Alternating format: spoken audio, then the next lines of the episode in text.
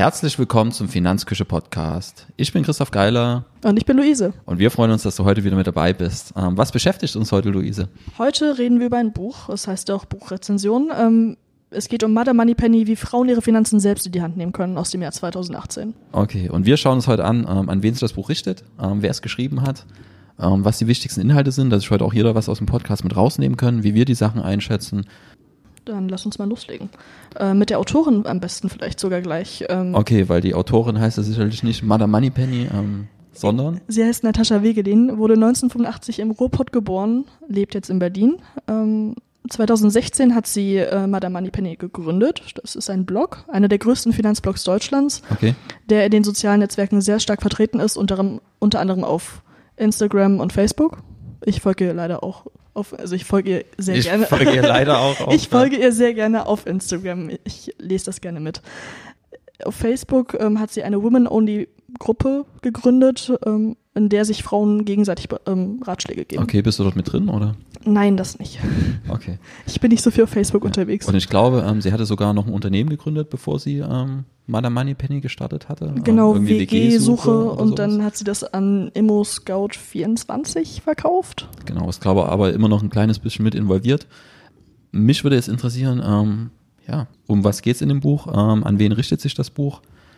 Und ja, was sind vielleicht die wichtigsten Punkte, die wir uns heute mitnehmen?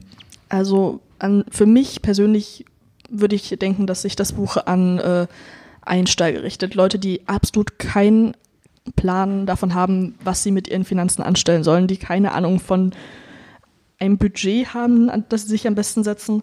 Also für komplette Einsteiger. Es ist ein Grundlagenbuch, das wir vermutlich auch nochmal differenziert betrachten werden, so wie ich dich kenne.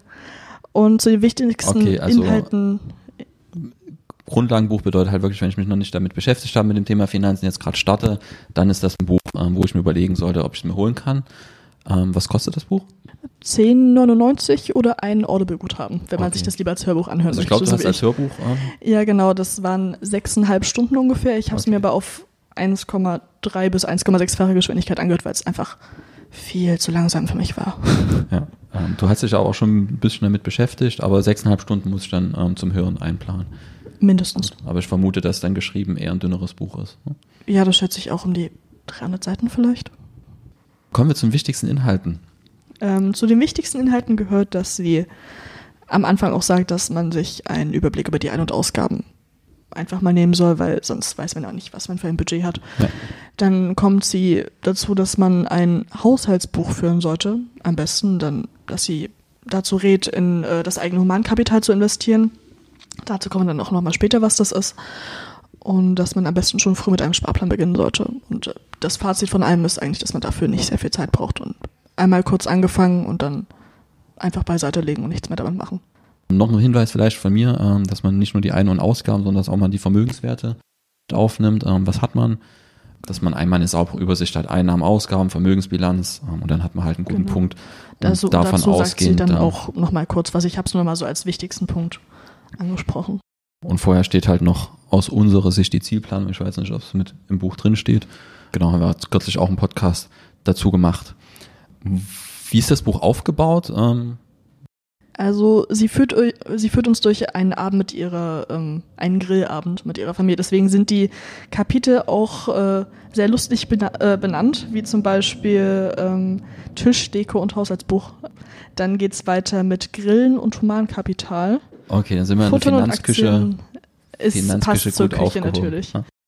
Dann das erste Kapitel ist quasi das Vorwort, äh, nimm deine Finanzen in die Hand, heißt es.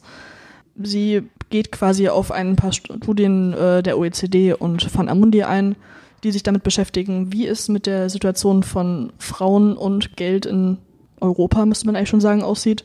Okay. Denn Deckt sich das ungefähr mit dem, was wir im ähm, Artikel ähm, bei der Altersvorsorge für Frauen rausgearbeitet das haben? Das Bild ist auf jeden Fall das gleiche. Ähm, okay. Man sieht einfach, ich habe es ja auch selber schon gesehen, dass äh, das Rentengefälle in Deutschland zu einem der größten in ganz Europa gehört. Sie hat auch noch herausgearbeitet, dass 79 Prozent der befragten Frauen angaben, ähm, aufgrund ihrer Erwerbsbiografie eine Versorgungslücke im Alter zu erwarten und dass 44 Prozent, einfach mal so sacken lassen, 44 Prozent der 35 bis 55-Jährigen sich nicht mit dem Thema Altersvorsorge beschäftigen. So jeder Zweite. Ja. Okay. Im gut erwerbsfähigen Alter. Mich würde natürlich noch interessieren, vielleicht können wir das irgendwann mal in einem anderen Artikel rausarbeiten oder Beitrag, wie es bei Männern aussieht, ob das da ähnlich ist oder ob das tatsächlich geschlechterspezifisch ist, die Zahl. Du hattest im Vorfeld angesprochen, dass sie da zwei verschiedene Szenarien herausgearbeitet hat, oder? Genau, sie hat ein arbeitendes Ehepaar vorgestellt. Beide verdienen gleich viel in der gleichen Firma, glaube ich sogar. Und dann bekommen sie ein Kind und Szenario A besagt, dass äh, die Frau dann zurücktritt, weil sie ja die primäre Person für das Kind ist und sich dann auch ähm, besser darum kümmern kann, es aus dem Kindergarten, Kindergarten abholen kann und demzufolge dann auch natürlich eine größere Versorgungslücke im Alter hat. In Szenario B tritt die Mutter nicht so stark zurück. Beide Partner sind gleichberechtigt und die Verantwortung, das Kind dann zum Beispiel aus dem Kindergarten abzuholen, geht an den Babysitter. Und ich sehe dich schon gerade grinsen, weil du unbedingt was sagen möchtest. Erzähl doch mal, was du daran nicht so gut findest. Ja, wir haben uns da schon im Vorfeld drüber unterhalten. Ich finde das halt sehr, den, ich sag mal, wir reden ja immer über Unabhängigkeit durch Geld was ja nur ein Baustein der Unabhängigkeit ist, weil wenn ich dieses Szenario wähle, okay, ich gehe mehr arbeiten, nur wegen des Geldes und gebe dann vielleicht ähm, ja, das Abholen meines Kindes an eine Babysitterin ab. Wir holen ja unser Kind selber aus der Kita ab. So, und es ist einfach, es sind einfach Momente, die ein niemand wiedergeben kann, wenn das Kind einfach, wenn man das Kind vielleicht strahlend in der Kita sieht, aber wenn man auch Tage, wo es vielleicht einen schlechten Tag hatte. Unser Sohn hat letztens in der Kita ja, der hatte eine Freundin gefunden und die hat halt an dem Tag gesagt, so, wir sind jetzt keine Freunde mehr. Und es war halt so ein mega Rückschlag für unseren Sohn und da einfach da zu sein, äh, für kein Geld der Welt würde ich das verpassen wollen, ja. Und das finde ich schon, in dem Beispiel merkt man so dieses, ich finde so diese finanzielle Unabhängigkeit darf nicht dazu führen, dass eben ja alles dem Markt untergeordnet wird und eben die eigene, das eigene, ich sag mal, private Leben dort aufgegeben wird. Oder nicht aufgegeben, aber halt zu sehr zurückgestellt wird. Da muss man halt einen guten. Schon. Genau. Ja, abgegeben an den Wirtschaftskreislauf. Genau, abgegeben, da wird wieder jemand dafür bezahlt, dass er mein Kind abholt. Also ich bezahle schon jemanden dafür, dass er auf mein Kind aufpasst, dann bezahle ich noch jemanden, der mein Kind abholt. Ähm, vielleicht bezahle ich noch irgendwann mal jemanden, dass er mein Kind ins Bett bringt. Und dann ist halt, warum kriege ich dann noch ein Kind? So, also da sollte man sich vielleicht Gedanken machen, ähm, ob das der, ja, ob das Beispiel vielleicht nicht ein bisschen zu harsch ist. Ich glaube, ähm, Natascha hat auch keine Kinder. Da ändert sich der Blick vielleicht ein bisschen, wenn man dann eigene Kinder hat. Und da muss vielleicht nicht alles dem Markt untergeordnet werden. Wir können vielleicht hier festhalten, das hatten wir auch herausgearbeitet, dass es viel, viel wichtiger ist, dass man dann vielleicht zwischen Mann und Frau dort einen Ausgleich schafft. Das haben wir auch in unserem Artikel dazu, genau. Beitrag rausgearbeitet. Und dass jeder die Möglichkeit hat. Also ja, wenn man als Vater in Elternzeit nimmt, zwei, drei Jahre, dann wird man ja komplett schief angeschaut. Das muss sich halt ändern. Aber nicht, ja, aber dass alle noch mehr Geld verdienen, um noch mehr Kinderbetreuung abgeben zu können. Ich denke jetzt, genau an diesem Beispiel erkennt man eigentlich, dass man als Frau eigentlich da nur was, irgendwie was falsch machen können, weil wenn ich jetzt mein Kind betreuen lasse, bin ich eine Rabenmutter. Wenn ich aber trotzdem jetzt für mein Kind da sein möchte, dann habe ich ja auch irgendwie weniger Arbeitsstunden und. So darum geht's mir ja nicht. Mir ja. geht's ja darum, es kann ja genauso gut der Vater das Kind abholen. So. Ähm, aber ich sehe schon, gesellschaftlich stimme ich dir voll zu, es ist eher angesehen, dass die Frau da. Da läuft schon was falsch irgendwo.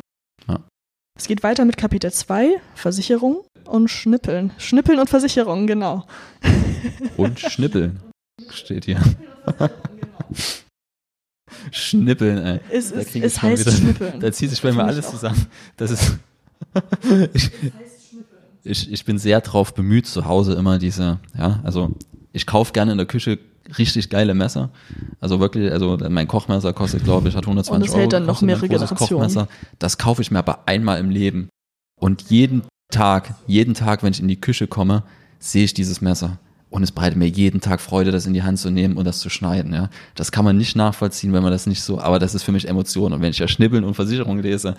Wir können ja jetzt mal auf das Kapitel wieder eingehen, nämlich ähm, es heißt zwar Schnippeln und Versicherung und es äh, ja es folgt eigentlich eine traditionelle Aufteilung, dass die Männer an den Grill gehen, die Frauen schnippeln und dann sie sie schneiden Gemüse. Und es wird natürlich auch viel getratscht und dann kommt zu, äh, zur Sprache, dass sich eine Bekannte von denen von ihrem Mann trennt und scheidet und anscheinend war sie finanziell komplett abhängig von ihm und man weiß jetzt nicht genau, wie das bei ihr dann laufen soll. Die Scheidungsquote liegt in Deutschland bei ungefähr 40 Prozent, wirft dann die Mutter ein. Man müsste eigentlich dann, also man sollte eigentlich denken, dass Frauen sich dann auch mehr mit ihren Finanzen dementsprechend beschäftigen würden.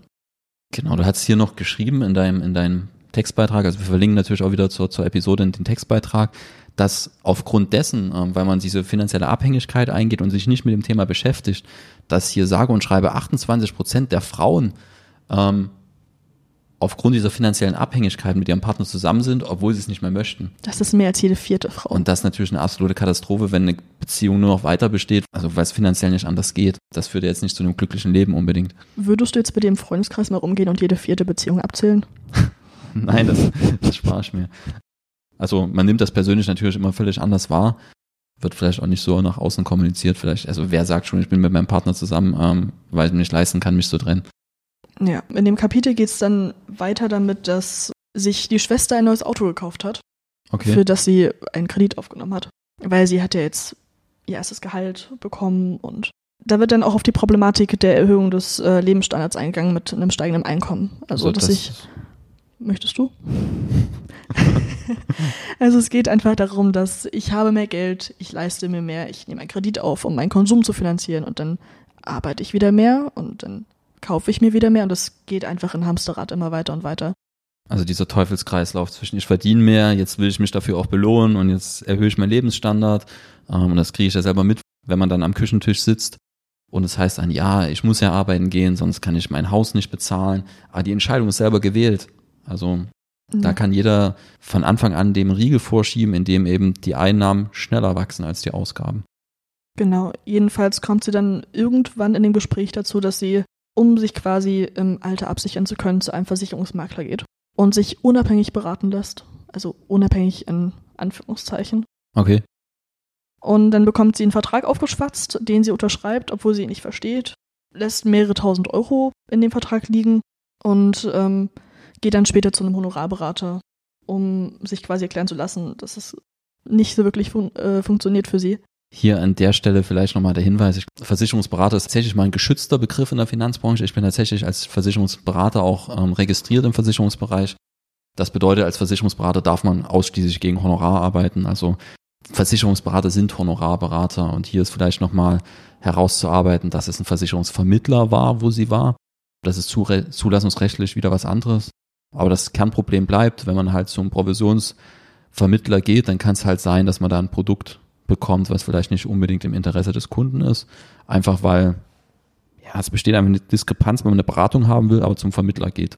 Ja, also sie hat das sehr schön mit einem Salatdressing und einer Ketchupflasche verglichen.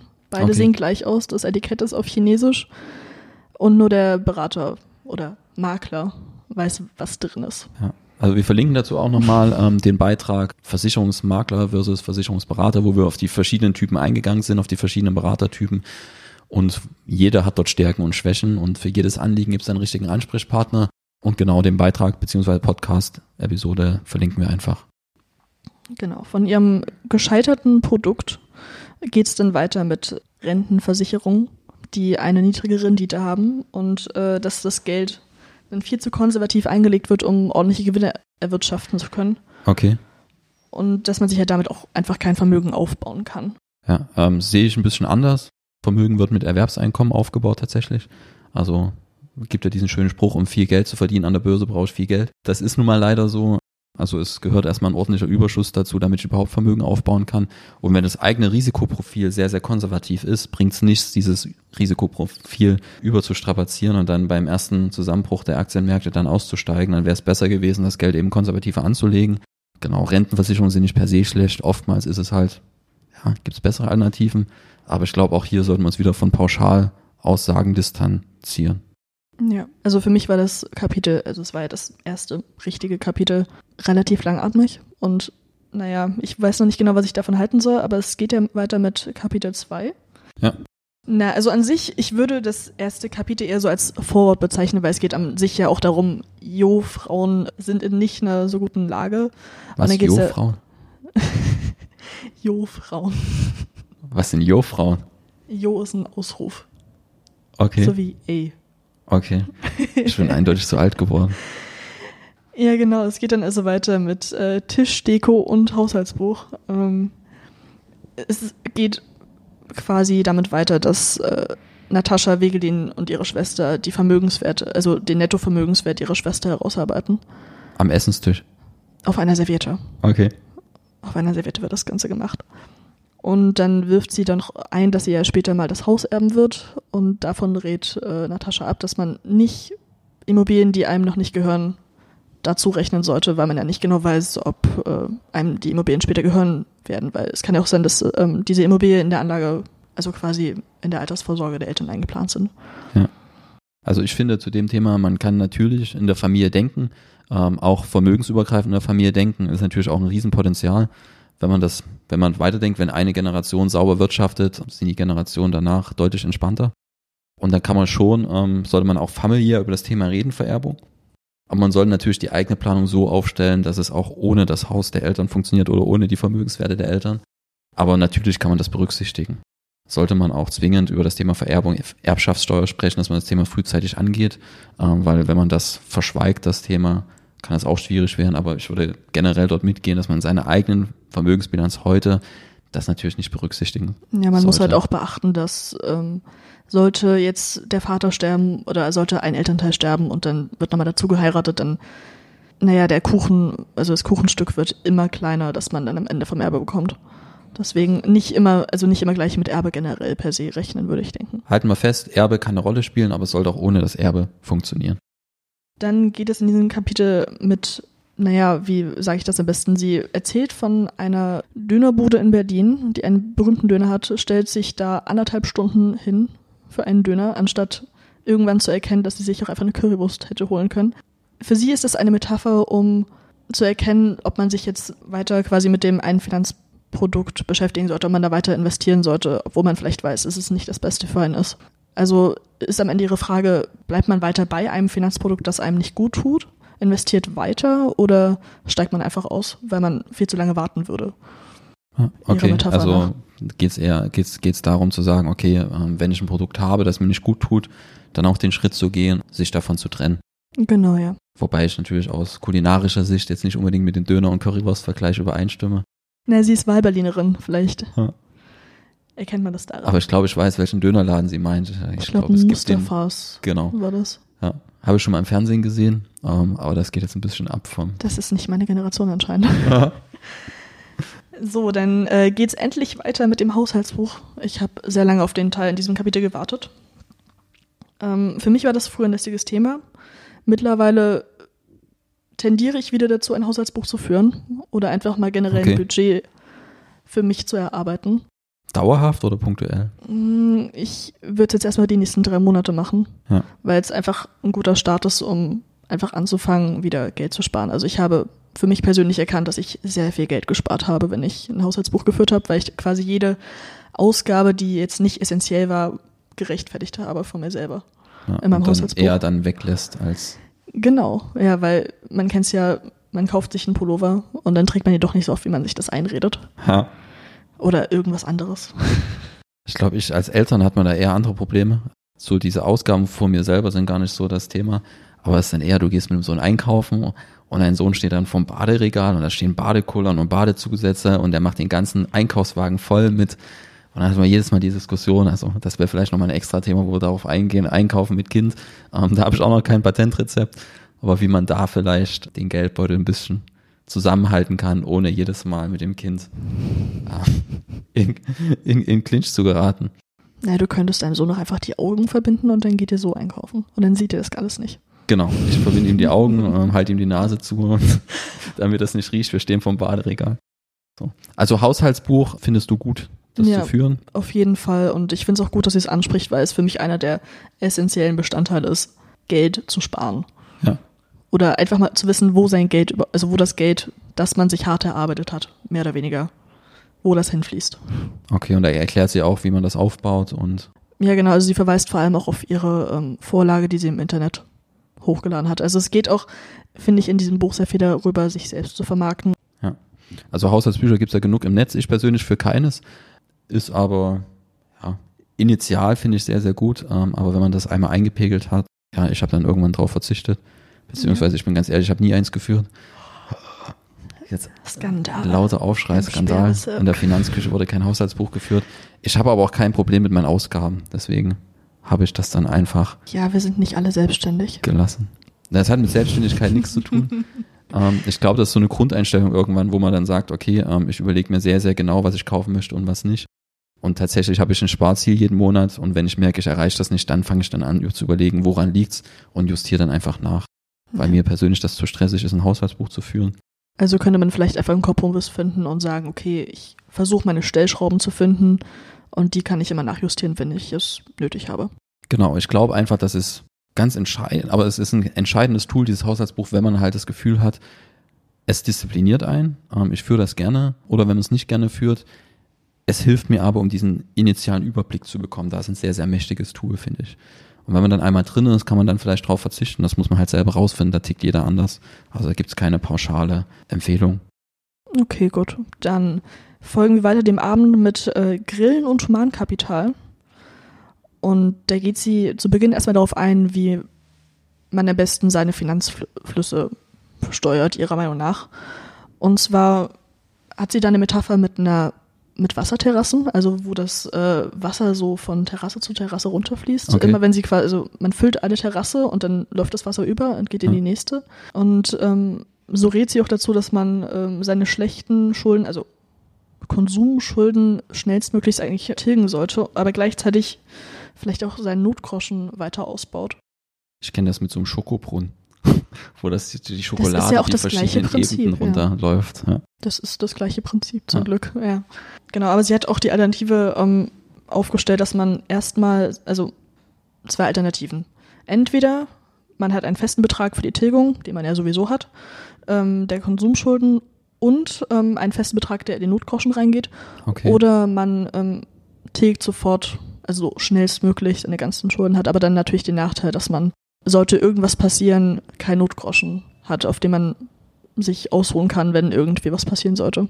Also ganz klare Empfehlung von mir ist erstmal Notgroschen aufbauen. Das hat absolute Priorität, vor allem. Da muss ja nicht gleich der größte Notgroschen der Welt sein, aber dass man zumindest erstmal so einen Sicherheitspuffer hat und dann alles, was darüber hinaus ist, würde ich dann in die Schuldentilgung stecken. Bodo Schäfer weicht davon wieder ab, der sagt immer, egal was passiert, immer einen Teil in Vermögensaufbau stecken, auch wenn Schulden da sind. Ja, genau. So macht sie das auch ungefähr, weil sie auch erst später dann darauf eingeht, dass man ähm, auch noch für die Grundsicherung im Alter vorsorgen sollte. Ja. Aber auf jeden Fall erstmal die Notgroschen haben sollte.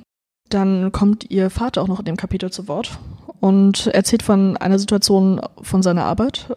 Da geht es darum, dass sich Frauen eigentlich unter Wert verkaufen also im Vergleich zu Männern, wenn es jetzt auf das ähm, Gehalt zugeht oder Gehaltsverhandlungen im Allgemeinen. Okay, also springt sie jetzt von dem Thema zum Thema Gehaltsverhandlungen. Genau. Und dort geht sie darauf ein, dass Frauen weniger verdienen als Männer, oder? Naja, es geht erstmal so um die Gründe, warum Frauen weniger verdienen als Männer. Und ihr Vater hat ja das Beispiel gebracht, dass eine total qualifizierte Frau und ihr Mann machen den gleichen Job. Sie ist aber irgendwie qualifizierter als er, aber er verdient doppelt so viel wie sie. Und das einfach okay. nur, also er hat sich dann mal irgendwelche Berichte angeschaut und da hieß es dann, dass sie irgendwie ihre Leistung der Teamarbeit zuspricht, während die ihre Ziele übererfüllt haben, während ähm, die Männer sich alle Lorbeeren quasi gegriffen haben. Also die, die Frau neigt in dem Beispiel dann eher dazu, das Team in den Vordergrund zu stellen und der Mann halt sich selber. Und das hat halt anscheinend in dem nee. Beispiel dazu geführt, dass sich Frauen bei der Gehaltsverhandlung selber ein Bein stellen. Ja. Wobei es vielleicht auch ein bisschen ein Chef liegt, ne, sowas zu erkennen.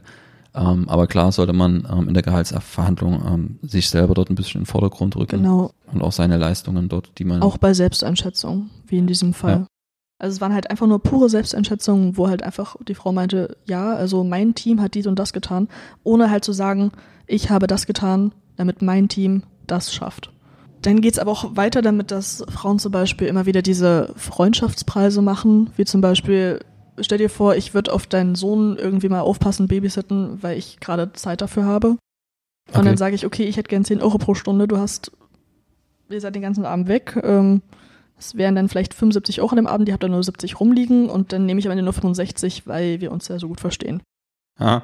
Wäre schön für dich, äh, ja, aber es ist kein guter Plan, weil es passiert Frauen viel zu oft, dass sie einfach nur nett sein wollen, um quasi das soziale Gefüge aufrechtzuerhalten und niemanden vor den Kopf zu stoßen, anstatt sich das Geld zu nehmen oder auch zu verlangen, dass sie verhandelt haben. Okay. Und arbeitet sie hier lösungsorientiert in dem Buch? Also wie kann ich das ändern an der Gehaltsverhandlung oder ist das nur Probleme Sie rät zu einem Verhandlungscoach für ähm, für die Gehaltsverhandlungen, was auch wieder eine Investition in das Humankapital ist, weil es natürlich auch zukünftig weiterhilft. Dann das nächste Kapitel äh, Futtern und Aktien. Da geht sie so ein bisschen auf die Börse ein. Es kommt als Nervenspiel und Glücksspiel rüber, so wie sie es irgendwie erklärt, weil man halt irgendwie diesen Kreislauf von meine Aktie ist hoch, ich freue mich, dann fällt sie ab, ich verkaufe aus Panik und dann stürzt sie immer weiter ab, aber dann steigt sie wieder und dann steige ich wieder ein. Dieses ganze Spiel, das wird komplett als Glücksspiel irgendwie rübergebracht, meiner Meinung nach. Okay, wo wir uns natürlich, ja, Börse und Glücksspiel ist natürlich von zu trennen. Wenn ich ins Casino gehe, habe ich eine negative Gewinnwahrscheinlichkeit, weil das Casino halt das Ganze so aufstellt, dass ich im Mittel verliere. Wenn ich an der Börse unterwegs bin, habe ich halt einen positiven Drift. Ich beteilige mich ja an realen Unternehmen, die Gewinne gewirtschaften. Das ist wie wenn ich jetzt mein eigenes Unternehmen zu einer Aktiengesellschaft umfirmiere und jeder, jemand kauft sich davon Aktien. Also der kauft Anteile an meinem Unternehmen, ist ja kein Glücksspiel. Ich beteilige mich am wirtschaftlichen Kreislauf. Dann geht es damit weiter, dass sie aus ihrer Sicht, ähm, sie nennt es einen Knabbermix, zu einem den Fonds vorstellt, okay. um quasi das Risiko breit zu streuen. Man hat ja verschiedene Anteile an verschiedenen Unternehmen und das ist dann quasi ihr Knabbermix. Da unterscheidet sie dann auch nochmal an aktiv und passiv gemanagte Fonds. Ähm, die passiven Fonds würde man vermutlich auch besser als ETFs kennen, Exchange. Traded Funds. Und durch geringere Kosten, also Verwaltungskosten, Verwaltungsgebühren, weniger Leute, die bezahlt werden müssen, rät sie dann auch zu diesen passiven Fonds, also ETFs. Also sie geht hier auf den Kostenunterschied einfach von aktiv gemanagten Fonds wahrscheinlich ein. Da hat man schon oft laufende Kosten von drei Prozent pro Jahr. Und wenn ich mir dann ETF anschaue, der vielleicht 0,2 Prozent Kosten verursacht, plus vielleicht noch 0,1 im Produkt, dann bin ich halt deutlich günstiger. Und das zeigt auch die wissenschaftliche Forschung, dass eben ja nicht zuverlässig funktioniert, den Markt zu schlagen, was ja aktive Fonds teilweise versuchen, gerade nach Kosten. Heißt nicht, es geht nicht, aber nach Kosten wird es halt schwierig. Es gibt aber auch Fonds, die keine ETFs sind, die sind auch günstig. Und ja, davon kann man vielleicht auch welche nutzen. Aber mhm. generell ist natürlich ETFs zu nutzen sehr, sehr, sehr, sehr guter Rat an der Stelle. Genau. Dann ähm, geht sie aber auch darauf ein, dass quasi im Alter, damit man seine goldene Gans, wie sie es nennt, nicht schlachtet, von den tesorierenden Papieren, also quasi wo die Dividende reinvestiert wird, zu ähm, ausschüttenden Papieren umschichten soll, damit man quasi anstatt seine Gans zu schlachten oder immer kleiner zu machen und die, damit die goldenen Eier auch immer kleiner werden, dass okay. man quasi Ausschüttung hat, anstatt Anteile zu verkaufen ist Ihr Rat? Ich weiß nicht, wie es im Buch genau beschrieben ist, aber generell sollte man mit so einem Rat natürlich sehr, sehr vorsichtig umgehen.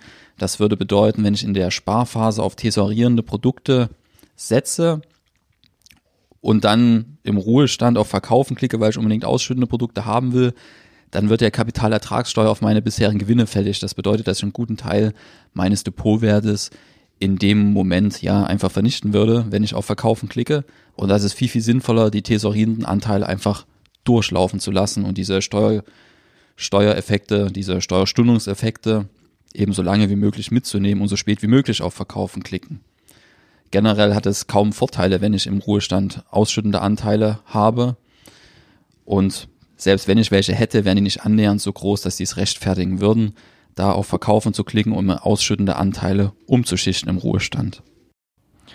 So, dann kommen wir zum Dessert. Dessert und Sparplan. Ähm, hier geht sie darauf ein, dass der Sparplan wie ein Dauerauftrag funktioniert, wo man quasi einfach automatisiert ähm, Anteile kauft. Genau. Ähm, hier kommt es natürlich auch noch ähm, auf den Broker an, dass man ähm, günstiger wegkommen kann, weil man quasi bei einem Dauerauftrag keine Gebühren hat, anstatt wenn man jetzt, also es kommt natürlich halt drauf an, aber dass man halt, wenn man manuell Aufträge auslöst, dass man dann einfach größere Kosten am Ende hat. Okay. Ähm, für, für mich persönlich steht tatsächlich der größte Vorteil im Sparplan einfach in der Automatisierung. Ähm, ich komme dann gar nicht mehr drum rum. Ähm, wenn ich am ersten Stichtag den Sparplan eingerichtet habe, dann wird er automatisch ausgeführt und ich betreibe jeden Monat Vermögensaufbau, ohne es jetzt direkt zu merken oder ohne noch eine direkte Handlung ausführen zu müssen.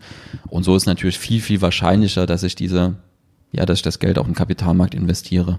Deswegen ist Automatisierung hier unabhängig von irgendwelchen Kosten, Vor- oder Nachteilen, ja, ein sinnvoller Weg. Was würdest du jetzt von dem Buch halten, so als Resümee, nach dem, was ich dir davon erzählt habe? Ich habe es ja selber nicht gelesen, denke aber, dass das, was du mir geschildert hast, also ich glaube, da sind wir uns einig, ist ein Einsteigerbuch. Das hatten wir ja auch am Anfang herausgearbeitet, dass das ein Einsteigerbuch ist und vor allem sich an eine Zielgruppe richtet, die sich noch nicht so stark mit dem Thema eigene Finanzen beschäftigt hat. Mich würde vor allem interessieren, ähm, was würdest du dir jetzt als ja die drei, vier, fünf wichtigsten Punkte mitnehmen aus dem Buch? Fandest du es gut lesbar oder in deinem Fall gut hörbar? Was wäre deine Gesamteinschätzung? Ich glaube, das Resümee ist bei dir besser aufgehoben als bei mir. Also für mich gehört zu den wichtigsten und besten Punkten eigentlich, dass man nur Verträge unterschreiben sollte, die man auch versteht. Ich kann davon ein Lied singen. Leider. Dann, dass man eigentlich immer einen äh, Überblick über die Einnahmen und Ausgaben behalten sollte. Okay. Ich mache das mit einem Haushaltsbuch. Andere können das vielleicht auch in Form von einer App machen oder mit Online-Banking. Dass man in sein Humankapital investieren sollte, finde ich ganz gut. Ja. Du kannst nur arbeiten, wenn du gesund bist und genügend Wissen hast, mit dem du dich weiter differenzieren kannst von dem äh, anderen auf dem Arbeitsmarkt. Ich glaube, das ist sogar der wichtigste Punkt. Ich bin der festen Überzeugung, dass, ja, wenn man sich anschaut, wie baut man Vermögen auf, dazu brauche ich ja erstmal Geld. So, umso mehr ich verdiene am Ende, umso höher kann mein Überschuss sein. Klar, auch mit einem kleineren Einkommen funktioniert das ganz gut, aber mit mehr Einkommen wird es halt einfacher. Wie war das? Mit viel Geld kann man auch viel Geld an der Börse machen?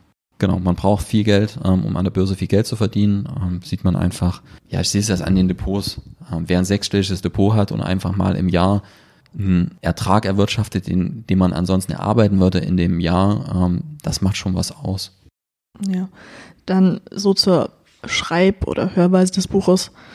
Ich fand es teilweise sehr langatmig und unstrukturiert, muss ich ehrlich zugeben.